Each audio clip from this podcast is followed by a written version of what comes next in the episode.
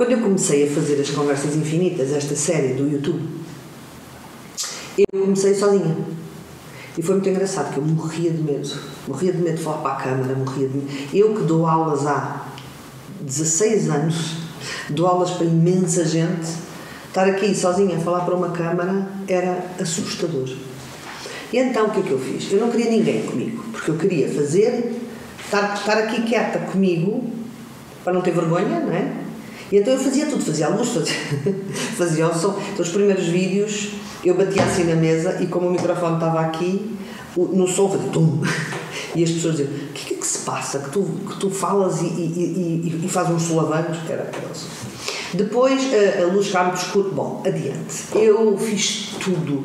Então o que aconteceu? Chegou uma altura que fazer vídeos para mim era, era, era, era cansativo, porque quando eu conseguia chegar aqui para fazer o vídeo, eu já estava tão exausta da câmera, do, da luz, de, de, de tudo.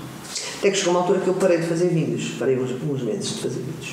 Depois percebi que não, que tinha que continuar a fazer vídeos, então resolvi, como eu já estava mais um, com mais prática de falar para a câmara, pensei, bom, talvez seja melhor chamar uma pessoa, porque eu também já estou mais prática, não vou ter vergonha, e ela cuida da, da, desta parte técnica. Chamei a Celina. Bom, a Celina chegou cá, começou a fazer os setups das câmaras aqui e as coisas não correram muito bem, porque não ficavam como. Quer dizer, para mim correram maravilhosamente, porque o facto de eu estar aqui não é? e dela fazer tudo, para mim era ótimo. Só que chamei uma pessoa que tem um nível de perfeccionismo acho que maior que o meu. Não, não existe ninguém com um nível de perfeccionismo maior que o meu, mas o meu está trabalhado. Isto eu já percebi. Que na Terra não há nada perfeito, que nós somos imperfeitos, que a ideia da imperfeição é precisamente a ideia de que quanto mais imperfeito eh, eu sou, mais eu aprendo, porque ninguém aprende quando é perfeito. Eu já trabalhei isso tudo. Ela não. E então ela veio com uma cena de perfeccionismo. Bom, e então ela demorava mais tempo a fazer o setup do que eu demorava sozinha mas a, a, a, verdade é que de vídeo para vídeo ia ficando melhor.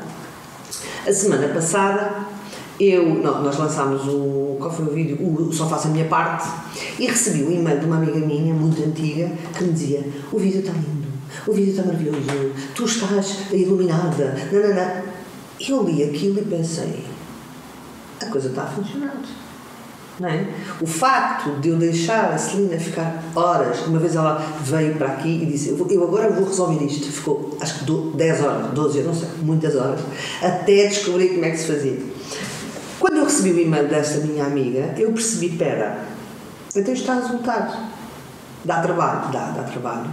Mas este perfeccionismo não é estéril. Não é, não é um perfeccionismo que não leva a lugar nenhum. Não. É um perfeccionismo que uh, as coisas vão melhorando de semana para semana, não é? Agora, qual é o truque aqui? Saber parar. Não é? Porque se nós não soubermos parar, vamos ficar sempre tensas. Eu não, eu não fico, mas ela vai ficar sempre tensa. Não, chega uma altura que está bom e a pessoa. E, e mantém. E não fica em esforço para, para, para ir chegando a uma perfeição que na matéria não existe. Por isso, este vídeo é sobre o perfeccionismo. Até que ponto é que nós podemos continuar? Porque dá abril. Claro que dá abril fazer uma coisa bem feita. Mas quando nós não sabemos parar, é que é o, o, complicado. Porque depois chega uma altura em que eu já não estou a vibrar pelo brilho. Eu estou a vibrar por um ego exacerbado de tentar ser não humano, de tão perfeito. E aí já é mau. Então é muito giro quando nós começamos a olhar e a ver que aqui está mau, aqui está perfeito, perfeito para a matéria, e depois se eu continuo a exigir a perfeição, eu diminuo outra vez e fico mal porque fico em obsessão, em numa, numa energia que não é boa. Isto é a maior prova de que é o equilíbrio. Isto é, aqui quando não está bem, não está equilibrado porque eu sentia-me mal, não me sentia bem, eu gostava de fazer melhor. Depois nós avançamos, avançamos, avançamos e chegamos num sítio. Eu não estou a dizer que nós já chegámos e nem sequer estou a dizer que está perfeito. Eu, se calhar, estou a dizer é que estamos próximos de chegar no perfeito que nós conseguimos fazer. Nós não estamos no estúdio, não é? Isto é a minha casa. Então, esta é a minha mesa de jantar. Nós fazemos aqui em casa. Para quê? Eu poder estar descontraída a falar consigo como se eu estivesse na sua casa. Essa é a minha proposta das conversas infinitas. Eu não quero ir para um estúdio que é super frio, que é super. que eu própria vou ter não, não sei quantos técnicos olhar para mim e eu vou ficar assim e vou acabar por fazer uma coisa super formal. Não é essa a minha ideia. Eu quero estar em casa. Eu quero estar na minha mesa como se eu estivesse na sua mesa a falar consigo.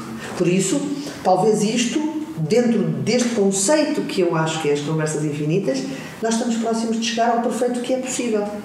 Só temos que saber parar. Por isso, hum, este conceito de saber, de, de, sim esforçar para ser bom, sim esforçar pelo nosso brilho para ser o melhor possível e depois saber parar e saber relaxar e saber curtir o que se conseguiu. Eu acho que esse é o equilíbrio perfeito que nós conseguimos cá embaixo. Até já. Este é o meu podcast, Conversas Infinitas. Eu vou estar aqui todas as semanas. Se você quiser estar aqui comigo, adicione aos favoritos. Até já!